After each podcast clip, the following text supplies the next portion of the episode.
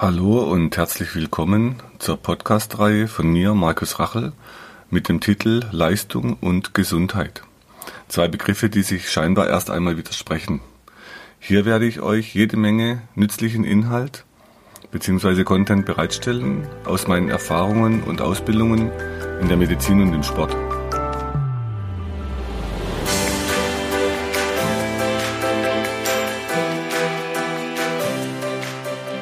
Heute soll es um das Thema gehen, die Geschichten hinter den Schmerzen. Wenn die Patienten zu uns in die Praxis kommen, ist das meistens anders, wie wenn sie zu einem Unfallarzt kommen oder wenn ihr zum Beispiel einen Notarzt ruft. Dort ist es dann so, ihr habt einen akuten Unfall, zum Beispiel jetzt am Sportplatz erlebe ich das immer wieder mal, dass jemand einen Tritt abkriegt ans Knie oder aufs Sprunggelenk, sodass man dann dort genau die Struktur untersuchen muss. Also immer wieder fahren wir dort Patienten auch ins Krankenhaus, damit dann abgeklärt wird, ob irgendeine Struktur kaputt gegangen ist, die man dann wieder versorgen muss, zum Beispiel mit Operationen oder Nachversorgung. Um was es mir heute geht, sind die Patienten, die zu uns in die Praxis kommen. Also wenn wir jemanden nicht kennen, dann erzählen die uns am Anfang immer, wer sie sind, was sie machen, ähm, was sie an Geschichte hinter sich haben, und natürlich meistens genau da, wo es ihnen wehtut. Also wo ist gerade das akute Problem? Wenn jetzt jemand zum Beispiel mir erzählt, ich nehme mal ein Beispiel von einer Frau, die kam vor kurzem und sagt, ja, ähm, sie hat so einen Druck im Kopf, der kommt so aus dem Nacken zum Auge. Also ihr geht es um den Kopfschmerz.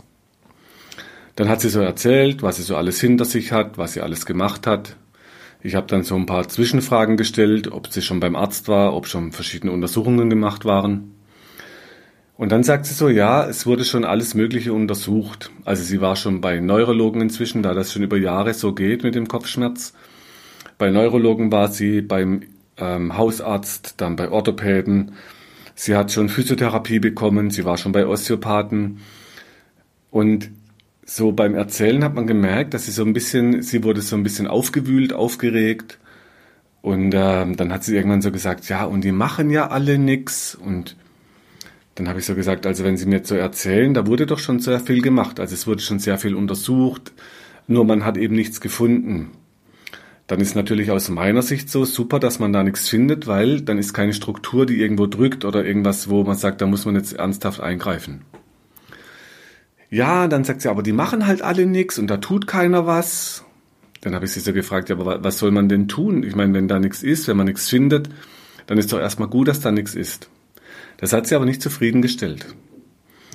Okay, dann ähm, habe ich mir sie so angeguckt, wie sie so reagiert. Ähm, sie hatte so richtig so die Stirn in Falten und hat halt immer wieder, ja, und da ist doch dieser Schmerz und es drückt so aus dem Kopf. Dann habe ich sie gefragt, was ist denn Ihre Angst, was das sein soll? Ich meine, man hat eben nichts gefunden, aber was wäre denn Ihre Angst, was man da finden soll oder was man jetzt tun soll? Dann hat sie irgendwann erzählt, ja, wenn sie da jetzt einen Schlaganfall hat, dass ja, wie sie jetzt auf einen Schlaganfall kommt. Dann sagt sie, ja, ihre Mutter hatte einen Schlaganfall, ihr Vater hatte einen Schlaganfall und wohl auch eine Schwester. Also in der Familie gibt es immer wieder das Problem Schlaganfall. Dann habe ich gesagt, ja, das verstehe ich dann natürlich, dass sie da Angst hatte vor. Jetzt hat man bei ihr ja aber ganz viele Untersuchungen schon gemacht. Ähm, unter anderem auch die Halsschlagader wurde sogar untersucht und da war überall alles okay. Also dann war jetzt meine Frage an Sie, wieso sie jetzt so eine Angst vorm Schlaganfall hat. Und dann wurde sie noch aufgebrachter und sagt dann, ja, und ähm, dann kann ich ja da nichts mehr ähm, reden, dann kann ich nicht mehr in Kontakt treten mit anderen. Das heißt, dann habe ich sie gefragt, ob das ihre Angst wäre, dass sie mit anderen nicht mehr in Kontakt kommen kann. Und dann sagt sie, ja, sie ist ja so ein kommunikativer Mensch und es ist für sie so wichtig. Also spannend war, sie erzählt mir, sie hat so einen Druckkopfschmerz. Ganz viele haben dort schon behandelt, aber es ging eben nicht weg. Das Spannende war aber, dass sie an diese Angst noch nie rangekommen ist. Also hat sie das immer mit sich herumgetragen, diese Angst vorm Schlaganfall, weil sie ja wusste, was das bedeutet, aufgrund von dem, was sie bei ihren Eltern beobachtet hat. Also sie wusste dann schon genau, wenn man einen Schlaganfall hat, was das dann heißen kann. Und aus dem, was sie da erlebt hatte, entstand ihre Angst, dass sie eben nicht mehr mit anderen kommunizieren kann, was ihr aber so wichtig ist. Das heißt, wir waren plötzlich an einem ganz anderen Themenbereich. Jetzt habe ich sie natürlich dann in dieser Behandlung schon am Hals behandelt, am Kiefer. Wir haben die Kopfmuskeln gelöst. Ähm, ich war ihr an den Armen, um die Spannung in den Armen ein bisschen zu lösen. Da gibt es jetzt Akupunkturbahnen, die vom Kopf in die Arme gehen. Und dann hat sie sich nach der Behandlung richtig wohlgefühlt und dieser Druck vom Kopf war auch weg. Also eines ist dann in dem Fall das Verständnis, dass ich ein Verständnis entwickle für sie, was sie mir beschreibt. Das andere, dass ich ihr natürlich schon auch die Muskeln behandle am Kopf und am Hals, die den Rückfluss aus dem Kopf zum Beispiel behindern, sodass ein Druckgefühl im Kopf auch wirklich entsteht. Und ähm, so war das dann möglich, dass sie tatsächlich mal diese Symptome los wird. Und sie war zu kurzem mal wieder da. Ähm, es ist deutlich besser und sie spürt es noch ab und zu, aber die Abstände werden deutlich länger. Und wenn es ihr jetzt schlechter geht, geht es ihr nicht mehr ganz so schlecht. Also sie ist auf einem guten Weg. Und ein ganz wichtiger Punkt war eben zu erkennen, was ihre Angst war vor diesem, was der Druck im Kopf mit ihr machen kann. So, das war ein Beispiel beim Kopfschmerz. Ein anderes Beispiel, zum Beispiel ein kleiner Junge, der kam in Behandlung, das war der F aus K. Und der kleine F, der hat, der kam als Vierjähr Vierjähriger in die Praxis rein und der konnte nur Laute von sich geben. Ich mache euch das mal kurz vor, das ging dann so, äh, äh, äh. also er hat auf irgendwas gedeutet und hat so Laute von sich gegeben. Die Mutter hat dann erzählt, dass er jetzt vier Jahre alt ist und eben nicht sprechen kann und dass sie in, in logopädischer Behandlung sind. Sie waren bei Neurologen. Also man hat auch bei ihm wieder ganz vieles untersucht. Und Fakt ist halt, er spricht als vier, Vierjähriger noch nicht. Das macht natürlich den Eltern immensen Druck. Das sind dann Sorgen von der Zukunft. Was wird aus dem Jungen? Wie kann der in den Kindergarten? Was kann der in der Schule? Ähm, also ganz viel, was sie da auch bedrückt als Eltern. Die Mutter war in Behandlung mit dem Kleinen, ab und zu war seine Schwester noch. Ne, es war nicht die Schwester, es war, ich meine, eine Cousine war dabei. Also das war auf jeden Fall ab und zu noch jemand dabei, aber auf jeden Fall die Mutter immer, aber der Vater nie. Und ähm, ich habe ihn dann so am Anfang gar nicht behandeln können. Das heißt, er hat am Boden gesessen, hat mit Autos gespielt und er wusste alles über Autos der Kleine. Das war spannend. Der hat bei Autozeitschriften, konnte er genau sagen, wo ist der Opel, wo ist der Mercedes, wo ist ein Lamborghini. Also über Autos wusste der Kerl richtig gut Bescheid. Dann in der ersten Behandlung war es gar nicht möglich, ihn anzufassen. Er ist zurückgewichen, er hatte Angst vor mir. Ähm, der hat natürlich mit seinen vier Jahren dann auch schon viel erlebt bei Therapeuten, die irgendwas mit ihm machen wollten. Jetzt ist es bei mir so, das habe ich von Delfinen gelernt, wenn jemand kommt, erstmal ganz offen zu sein. Also egal wie groß, äh, welche Figur, welche Hautfarbe, welche Haarfarbe, äh, welche Neigungen, das spielt alles keine Rolle, wenn jemand zum ersten Mal kommt, sondern ich versuche dann dieses Wesen wahrzunehmen. Und bei dem Kleinen war dann so, da war es dann besser, ihn nicht anzufassen, sondern ich habe die Mama angefasst. Also ich habe ihr das genau erklärt, was wir jetzt machen. Ich habe ihr erklärt, wo die Spannung am Hals sitzt. Ähm, ich habe ihr gezeigt, wie die Kiefer- und Kaumuskeln oder unterm der Mundboden läuft, wie da Muskeln vom, ähm, vom Zungenbein runterziehen zum Brustbein. Also was fürs Verständnis, für den Verstand. Dann habe ich ihr das Gefühl vermittelt, wie das sich anfühlt, wenn ein Muskel sehr hohe Spannung hat, dass es auch dann wehtut irgendwann.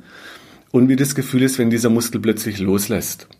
Also das Gefühl, das Verstand vermittelt, Gefühl vermittelt. Und den Kleinen den habe ich einfach ab und zu kurz gekitzelt und bin dann wieder weggegangen. Dann wieder kurz ihn gekitzelt, wieder weg, sodass er merkt, ich will von ihm nichts. Ich habe einfach versucht, ihn irgendwie zum Lachen zu kriegen und immer wieder dieser Rückzug von ihm weg, also nicht einfach zu ihm hin. Und da ist dann das Gefühl zu entwickeln, wie bei kleinen Hunden zum Beispiel. Wenn ich einen Schritt zu viel auf den Kleinen zugehe, dann läuft er natürlich nach hinten weg. Wo soll er auch hin? Da er mich nicht kennt, wird er kaum auf mich zukommen. Okay, also über die Behandlungen, da, beim zweiten, dritten Mal war es schon mehr möglich, schon länger an seinen Punkten zu bleiben, wenn ich ihn kitzel. Und die ersten zwei, drei Behandlungen war halt die Mama dran. Und irgendwann durfte ich dann auch den Kleinen richtig anfassen und behandeln, aber er hat am Boden mit Autos gespielt. Das heißt, ich habe also nicht ihn auf die Bank gezwungen, wie man jetzt erwarten würde, wenn jemand in Behandlung kommt. Der muss ja auf die Bank, nein. Der Kleine war am Boden und ich war am Boden mit ihm und habe ihn am Boden behandelt, während er Autos gespielt hat. Und so haben wir dann mit der Zeit so eine Bindung aufgebaut und ich durfte dann immer mehr behandeln, also immer länger an den Punkten bleiben. Am Anfang hat er mich spannenderweise um die Region, um den ersten Halswirbel, so unterm Ohr zwischen Kiefer und Schädel hat er mich immer mit der Hand weggeschoben. Und ich durfte dann immer nur kurz dranbleiben und dann ist er wieder weg. Manchmal saß er dann bei der Mama auf dem Schoß. Wenn es ihm nicht ganz so gut ging, habe ich ihn dann auf dem Schoß von der Mama behandelt. Und irgendwann kam so ein Punkt, da hat er dann äh, eine Autozeitschrift gehabt. Da ist er dann raus in Flur. Der lag da wirklich im Flur draußen ähm, am Wartebereich. Und bei uns ist es so, wir haben einen Halbstundentakt. Das heißt, bei uns kommt jemand normal, wenn er in die Praxis kommt, ziemlich pünktlich dran, sodass meistens die Patienten auch ziemlich pünktlich in die Praxis kommen, also nicht zehn Leute im Wartezimmer sitzen. Und so lag er da in dem Warteflur und da war niemand von, von anderen Patienten. Und er lag auf dieser Zeitschrift und hat sich äh, praktisch sexuell stimuliert auf der Zeitschrift als Vierjähriger. Und ähm, in der Phase durfte ich ihn dann oben am Hals äh, das erste Mal auch wirklich richtig fest auf dem ersten Halswirbel draufbleiben. Und er hat dann die Behandlung, das hat man gemerkt, es ist wie wenn er plötzlich nach innen rein lauscht. Und so in diesem Verlauf von diesen ganzen Behandlungen, da hat sich dann die Spannung gelöst. Da hat mir dann die Mama erzählt, auf immer wieder Nachfragen, was hat der Kleine erlebt. Also ein Punkt war, das waren eigentlich Drillinge. Und der kleine F, der hatte zwei Brüder, aber die waren beide schon als kleine Babys und kleine Kinder im Krankenhaus. Und der eine Bruder starb dann, wo er ein halbes Jahr alt war, und der andere Bruder starb, als er eineinhalb Jahre alt war. Was dann so die Mutter dann auch irgendwann verstanden hat, dass dieser übrig gebliebene Sohn, der hatte wie so ein sprachloses Entsetzen in sich. Und was jetzt passiert ist über das Behandeln und über das Punktedrücken, da war es dann möglich, dass er einen Zugang zur Sprache findet. Und äh, ich habe dann, also er hat dann, er ist aufgetaut, Mama hat dann gesagt, er macht daheim schon erste Wörter, er fing dann langsam an, zu, diese Worte zu formulieren, weil er war ja nicht taub, das heißt, verstanden hat er alles, was man gesagt hat. Nur er konnte es eben nicht umsetzen in Sprache. Und dann war ich auf dem Weg in die Bahamas 2017 zu den Delfinen, sitzt so im Flieger Richtung Amerika und plötzlich läuft der Kleine an mir im Flugzeug durch. Dann habe ich noch zu meiner Lebensgefährtin gesagt, du, da läuft doch der kleine F. Dann bin ich dem hinterhergelaufen und tatsächlich, er war das. Und im Flieger habe ich dann seinen Papa kennengelernt. Und der Papa hat mir dann gesagt, er weiß zwar nicht, was wir mit dem Kleinen gemacht haben, aber scheint zu funktionieren. Er spricht. Und es war so ein, ein richtig spannendes Erlebnis zu sehen, was diese Geschichte mit dem Kleinen gemacht hat was es für ihn anscheinend bedeutet hat, obwohl er natürlich mit zwei, drei, vier Jahren das natürlich noch nicht bewusst wahrgenommen hat, was da um ihn herum passiert ist. Aber er hat es auf jeden Fall verarbeitet und er hatte halt seinen Weg gefunden, dass er einfach nicht spricht. Oder er konnte eben auch nicht sprechen. Und das ist dann immer die Frage für uns, kann er nicht oder will er nicht? Ähm, und aus meiner Erfahrung können die Patienten das oft nicht, weil die Kompensationsmöglichkeiten, die ihnen noch bleiben, die sind dann so, dass es zwar nach außen aussieht, wenn sie nicht möchten, aber sie können halt einfach nicht. Okay, das war der kleine F. Dann eine andere äh, Geschichte, das hatte ich schon in einer früheren Episode mal erwähnt. Da kam ein Mann zu uns in Behandlung, der war dann über 70 und läuft mit X-Beinen. Jetzt ist so, wenn so ein Knie immer außen die Belastung hat, dann entsteht dort viel eher eine Arthrose. Und der Mann hat auch schon viele Behandlungen hinter sich, kam dann eben zu uns jetzt noch und fragt mich, ob man das künstliche Kniegelenk verhindern kann. Dann ähm, muss ich jemand sagen, also wenn der eine so schwere Arthrose in den Knien hat und dass auch die Operation jetzt eigentlich ansteht, die auch schon vorgeschlagen wurde, dann kann ich auch keine Wunder bewirken. Dann habe ich ihn halt so behandelt um die Beine, um die Hüften. Ähm, ich habe ihm den Kiefer behandelt, habe ihm die Bahnen gezeigt für seinen Verstand, wie die Bahnen vom Knie, wo die außen vom Knie hingehen, die gehen seitlich an Schädel hoch nennen die Chinesen den Gallenblasenmeridian. Wir sagen die seitliche Muskelkette. Oder die Bahn vorne vom Knie, die geht vorne hoch, geht vorne in den Kiefer. Das sagt die chinesische Medizin Magenmeridian. Wir sagen halt vordere Muskelkette. Und dann ging es so über das, wie ich es dann immer so mache. Ich frage dann, okay, beruflich, was ist Hobbys, was ist familiär. Da hat er mir dann so ein bisschen erzählt, ja, ähm, daheim läuft es auch nicht so richtig. Da habe ich ihn gefragt, ob er den Satz nochmal wiederholen kann. Und dann meinte er, warum, ob das wichtig wäre. Sag ich, naja, wenn die Knie so unter Spannung stehen und beide Beine so ein X-Bein, dann sind seine Augen, die können kaum fixieren. Das heißt, auch die Augen sind fast wie auf der Flucht, die sind immer in Bewegung. Und wenn er jetzt so sagt, daheim läuft es nicht so richtig, habe ich ihn gefragt, ob er mir das ein bisschen beschreiben kann, was er damit meint. Also mein, mein Part ist immer wieder auch das aufzugreifen, was jemand mir sagt weil es hat ja auch einen Grund für ihn, warum er das sagt. Also es scheint ihm halt wichtig zu sein. Und dann hat er mir so ein bisschen erzählt, äh, wie seine Frau mit ihm umgeht und äh, also als was sie ihn bezeichnet. Das, für mich klang das jetzt nicht so nett. Ähm, ich höre das leider aus vielen Beziehungen, dass es da manchmal wie so, wie wenn es klemmt, sagt man bei uns im Schwarzwald. Also nicht das, was man als liebevolle Beziehung bezeichnet. Und dann hat er so erzählt, ja, ähm, also es scheint halt so, dass es ihn belastet und dass er immer wieder halt dann seine Fluchtmöglichkeiten findet. Also er geht dann halt irgendwo ins Café und geht längere Zeit nicht heim. Ist dann bei mir in der Praxis auch immer wieder am nächsten Tag nochmal aufgetaucht, so wie wenn er dann halt die Möglichkeit hat, nochmal wegzufahren. Und hat mir so erzählt, er kippt einfach ab und zu um. Er wird ab und zu ohnmächtig. Jetzt hat man das untersucht, also er war neurologisch untersucht, ähm, er war von Internisten untersucht, er war von Orthopäden untersucht. Es gab Kernspinbilder und man hat nichts gefunden, was diese Ohnmachtsanfälle erklären könnte. Jetzt ist er nach der ersten Behandlung wohl zu Hause auch umgekippt. Und dann hat er mir erzählt, beim zweiten Mal, als er kam, seine Frau hat gesagt, er soll doch lieber nicht dahin, das sei ja gefährlich. Ich habe ihn dann bestärkt und habe gesagt, ich finde es schön, dass er trotzdem kommt, auch wenn seine Frau sagt, es wäre gefährlich. Und dann hat er immer wieder so Beispiele erzählt, was seine Frau nicht gut findet und dass er erstmal anrufen muss und dass er danach fragt. Und ich habe ihn dann gefragt, ob er Angst hat vor seiner Frau. Ähm, Im Prinzip sagt er dann, ja, also schon so ein bisschen. Also er hat mir erzählt, es läuft nicht so richtig zu Hause. Er hat anscheinend Angst vor seiner Frau. Und jetzt gibt es aus unserer Evolution, in unserem System hat man drei Möglichkeiten. Wenn Stress kommt, wenn es gefährlich wird, dann kann man entweder kämpfen, wenn man stark genug ist, man kann davonlaufen, wenn man schnell genug ist, oder man hat den Todstellreflex, wenn keines der Möglichkeiten geht. Also bei ihm schien es so, diese Situation zum Davonlaufen, wenn es daheim nicht richtig läuft. Er lief aber nie weg. Kämpfen konnte anscheinend auch nicht, er hat Angst vor seiner Frau.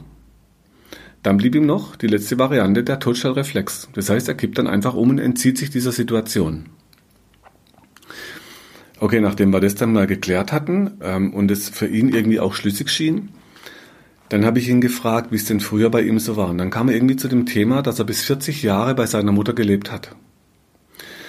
Das scheint so, dass er äh, diesen Schritt weg von der Mutter nie geschafft hat. Also er lebte bis 40 bei seiner Mutter, muss ja auch nicht schlimm sein, war nur in diesem Kontext interessant, ähm, dass es ihm die Beine so verbogen hat. Und dann hat er mir erzählt, dass seine Mutter mit 40 Jahren starb. Ich habe dann gefragt, ob sie denn krank war. Dann hat er gesagt, nein, sie hat Selbstmord begangen. Und für mich klang das dann, also wenn jemand stirbt, ist es was anderes, wie wenn er Selbstmord begeht. Jetzt war es so, seine Familie hat ihm Vorwürfe gemacht, er sei schuld, weil er es nicht verhindert hat, weil er ja zu Hause gelebt hat bei seiner Mutter. Also es gab Schuldzuweisungen aus der Familie. Dann habe ich ihn gefragt, wie es denn in dieser Zeit mit seiner Frau war, als die äh, Mutter den Selbstmord begangen hat. Dann hat er gesagt, die nächsten zehn Jahre wurde es eigentlich immer schlimmer. Also es schien irgendwas damit zu tun zu haben, dass diese, diese Mutter, wo er den Schritt nicht geschafft hat, äh, weg, die Frau, die so mit, also wo er so mit sich umgehen lässt, dann die es ihm so verbiegt. Und jetzt gibt es interessanterweise in der chinesischen Medizin, da gehören die Knochen zum Wasserelement. Also wenn ich jetzt immer eine Angstüberflutung habe und immer zu viel Angst, dann geht bei uns das Sprichwort sagt, es geht durch Mark und Bein. Also die Angst geht durch Mark und Bein. Oder ich mache mir vor Angst in die Hose. Und bei den Chinesen gehört auch das Wasser zum Knochen und zur Angst. Und so haben wir jetzt praktisch dieses Thema für ihn, die Angst, die da drin steckt, die er anscheinend vor diesen Frauen hatte. Und dass es so durch die Knochen geht. Jetzt könnte man natürlich sagen, gut, er soll seine Knie operieren lassen. Das, die Bedenken, die ich jetzt in der Sache habe, in dieser Situation, in der er drin steckt, die Hüften laufen mit weg und die Sprunggelenke. Also wenn man jetzt die Knie auswechselt und dann scheinbar gut macht, dann ist ja das Grundproblem für ihn nicht gelöst. Und es steht mir nicht zu, zu beurteilen, wie das äh, sein Zuhause läuft. Das heißt, wir haben jetzt geschafft, dass er vielleicht ein Coaching macht, dass er sich mal das Thema anschaut, ob er mit seiner Frau anders umgehen kann, so dass es für ihn dort besser wird und dass es so aus diesem Teufelskreis für ihn rauskommt, mit Angst haben, nicht davonlaufen, Knochen, mal schauen, welchen Weg er geht. Also da war wieder so ein schönes Beispiel. Natürlich hätte ich ihm einfach die Knie behandeln können, sagen, er soll halt immer wieder regelmäßig die Woche kommen, bis dann die Operation war, dann soll er nach der Operation wieder kommen zur Behandlung. Das wäre jetzt aus meiner Erfahrung und aus dem, was wir heute machen, für mich heute nicht der richtige Weg. Dann hätte ich euch noch einen, einen weiteren Fall, der interessant war, der mir gerade so einfällt. Das war ein Mann, der kam in, in Köln in die Praxis und eigentlich hat er rechts an der Hand, der mittlere Finger, der, der schnappt so und tut weh beim Faust, also wenn er eine Faust macht. Und es ist aber nur rechts, links ist das bei ihm nicht der Fall. Okay, dann ähm, war für mich die Frage, was hat man schon untersucht? War er schon beim Arzt damit? Dann war er schon in Behandlung, hat er bejaht, also der Finger wurde schon behandelt. Dann auf die Frage Rechts-Linkshänder sagt er, er ist Rechtshänder. Und ähm, für mich als alter Kampfsportler und Kampfsporttrainer ist immer diese Möglichkeit zu kämpfen oder zu fliehen, die ist immer mit dem Hintergrund aktiv. Also dieser Fluchtkampfmechanismus. Und wenn er Rechtshänder wäre, dann würde er mit rechts zuschlagen. Ähm, aber viele, die eben so, also unser Kulturkreis ist so geprägt, man, man haut nicht, man darf das nicht, das ist böse.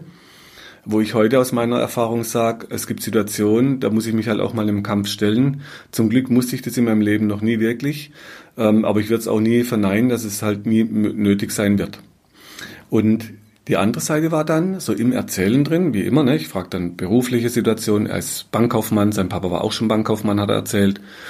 Dann hat er mir erzählt, dass er plötzlich sagt, er, er ist immer so schnell.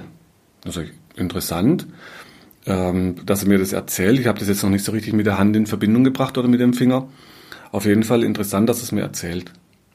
Dann hat er weiter erzählt, ja, ähm, ja, sein Bruder sei so krank, er in der Klinik.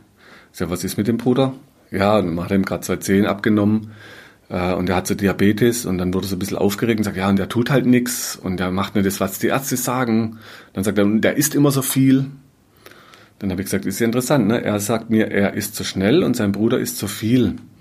Also scheint da irgendwas mit Essen in diesem Geschwisterkreis wichtig zu sein. Okay, und dann sagt er, dann sagt er okay, aber wenn, jetzt die, wenn er nicht tut, was die Ärzte sagen, und wenn er so weiterhin so viel isst, dann ist bei Diabetes das ziemlich dramatisch, aber das ist dann wie Mathematik, 1 und 1 ist 2. Das heißt, wenn es immer weiter fortschreitet, gibt es so bestimmte Linien, wo man Mittelfuß amputieren kann oder wo man Fuß amputiert. Also es kann dann schon ziemlich dramatisch weitergehen bei Diabetes. Dann fragt er mich, was ist das so schlimm? Ich sage, ja, das ist halt Diabetes. Und wenn er so unvernünftig ist und nicht macht, was die Ärzte sagen und seine Medikamente nicht nimmt und nichts umstellen will, dann sieht es nicht so gut aus. Okay, und dann wurde er ärgerlich und sagt dann so, ja, und er muss immer alles machen für den Bruder und jetzt muss er sich darum kümmern, dass der Bruder einen Reha-Platz kriegt.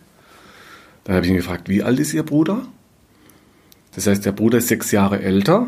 Der Mann, der zu mir kam, der war um die 50. Dann habe ich gesagt, aber das klingt doch wie wenn der schon erwachsen wäre, warum er das alles machen muss. Ja, und der Bruder tut halt nichts und und dann plötzlich war er bei einem ganz anderen Thema, sagt er, und die Schwägerin macht da auch nichts und jetzt muss er auch noch für die Schwägerin alles organisieren. Und dann kam mir so ein Impuls, ich gefragt, kann es sein, dass bei Ihnen eine bestimmte Handbewegung gar nicht geht, dass Sie nicht Stopp sagen können? Und wenn ich jetzt äh, so in meine Familie reinschaue, das heißt, wenn ich da jemand hätte, für den ich alles, dann würde ich vielleicht irgendwann mal den Mittelfinger zeigen und sagen, weißt du was, kümmere dich mal selber um deinen Kram, du bist erwachsen. Ähm, das heißt, das Spannende war eben, dass genau der Mittelfinger das war, was ihm immer wehgetan hat. Und auch bei diesem Mann, jetzt steht mir das nicht zu, zu beurteilen, was da läuft in der Familie, sondern die Frage ist, ob er das schafft. Jetzt sind wir da auch dran gewesen, dass er vielleicht mal ein Coaching macht, ähm, dass er mal guckt, wie er in dieser Situation anders mit seinem Bruder umgehen kann, dass es ihn nicht so belastet und damit er nicht so in Unterdruck kommt. Ich bin gespannt, wie es für den Patienten dann weitergeht. So, als Resümee aus diesen Fällen, wenn die Patienten zu mir in die Praxis kommen. Das eine ist immer das, was sie mir erzählen, also was nach vorne präsentiert wird. Ich habe dann Patienten, die sind immer ganz lustig, die machen immer Witze, wenn man so ein bisschen dahinter schaut, dann plötzlich kommt was ganz anderes hoch, nämlich dass sie eigentlich ganz traurig sind und dieses traurige Überspielen mit lustig. Oder ich habe schon Patienten gehabt, die waren dann ganz stark, die haben so ähm, Krafttraining gemacht, die haben sich aufgepumpt, die waren so ganz wild, so wie ich früher selbst eben auch mal. Und äh, man kann so auch ganz viel Unsicherheit verstecken hinter so einem massiven Körper. Also die Frage ist für mich heute eher, nicht mehr nur, wo tut es weh, das mache ich Ihnen dort weg, sondern was steckt dahinter und wir setzen an anderen Punkten an. Und jetzt passiert es gerade immer öfters, dass Patienten kommen, die erzählen was und eben innerhalb von ein, zwei Sitzungen kommt man an ganz andere Punkte, über die die noch nie nachgedacht haben, aber viele Therapeuten eben auch nicht danach fragen, sondern immer nur an dieser Stelle, die halt wehtut, dort versuchen, den Schmerz dann wegzumachen oder zu bekämpfen, was aber das Grundproblem von den Menschen eben oft nicht berührt. Das heißt, wenn man Menschen wirklich berühren will, dann muss man hinter die Dinge versuchen zu schauen. Das heißt also zuhören, aber zuhören heißt eben auch zum Beispiel, wenn mir jemand erzählt, ähm, ja, und da gab's hier die ähm, Geschwister hatten das und die Eltern hatten dies und der Papa und, die, und wenn dann aber die Mutter nicht erwähnt wird, dann zu fragen, was war denn mit der Mutter? Also zuhören heißt dann eben auch zu gucken, was wird nicht erzählt oder warum wird es eben nicht erzählt. Und das ist ja meistens unbewusst. Also reinlauschen, und da hatte ich gute Lehrmeister, die haben immer gesagt, versucht reinzulauschen in die Menschen und nicht rein zu brüllen, also irgendwas zu tun oder gar mit Aktionismus dann irgendwas zu tun. Hauptsache man tut dann was, weil als Helfer will ich ja helfen. Und es wäre dann ein blödes Gefühl, wenn ich halt nicht helfen kann, sondern erstmal abwarten muss, also meinen Impuls zu helfen unterdrücken muss. Aber das ist wieder auch ein Thema für einen anderen Podcast. Okay, also die Geschichten hinten dran sind interessant.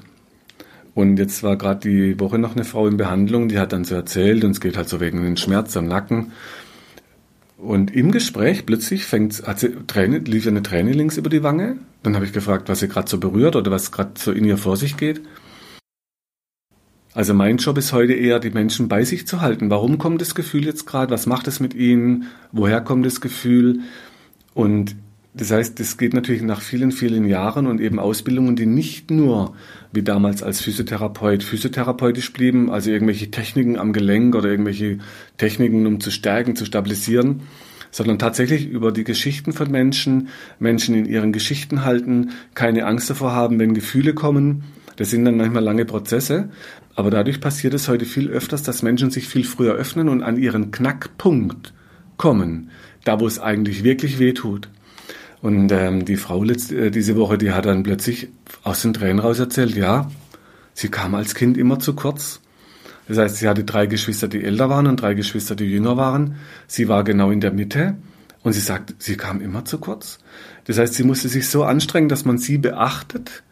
Und das hat sie anscheinend so belastet, das hat sie nur noch nie irgendjemand erzählt. Und da wird es eben spannend, was dann anscheinend jetzt der richtige Zeitpunkt war, was vielleicht sie das Gefühl hatte, dass ich das Verständnis aufbringen kann dafür. Vielleicht auch, dass ich jetzt alle mit umgehen kann ähm, und dass ich trotzdem ihr auch noch Muskeln behandeln kann. Und dieses Gesamte hat dann dazu geführt, dass ihr das bewusst wurde und dass sie jetzt für sich halt sucht. Genau, dann hat sie noch erzählt, dass sie zwei Männer hat, die das äh, nie verstanden haben und dass sie auch dort zu kurz kam. Also zwei Ehen hat sie getrennt. Und so sind dann in Menschen diese, diese Gefühle so mächtig oft. Man findet dann zwar einen Weg, wie man dem ausweichen kann oder wie man das kompensieren kann, aber es ist eben keine Lösung auf lange Sicht. Und irgendwann holt uns das dann im Leben immer wieder ein. Und wenn wir dann anfangen, mal da dran zu gehen und genau an den Punkten zu arbeiten, wo es wirklich weh tut, dann ähm, sind andere Möglichkeiten äh, gegeben und man kann andere Wege suchen, wie man aus so dauerhaften Schmerzen rauskommen kann.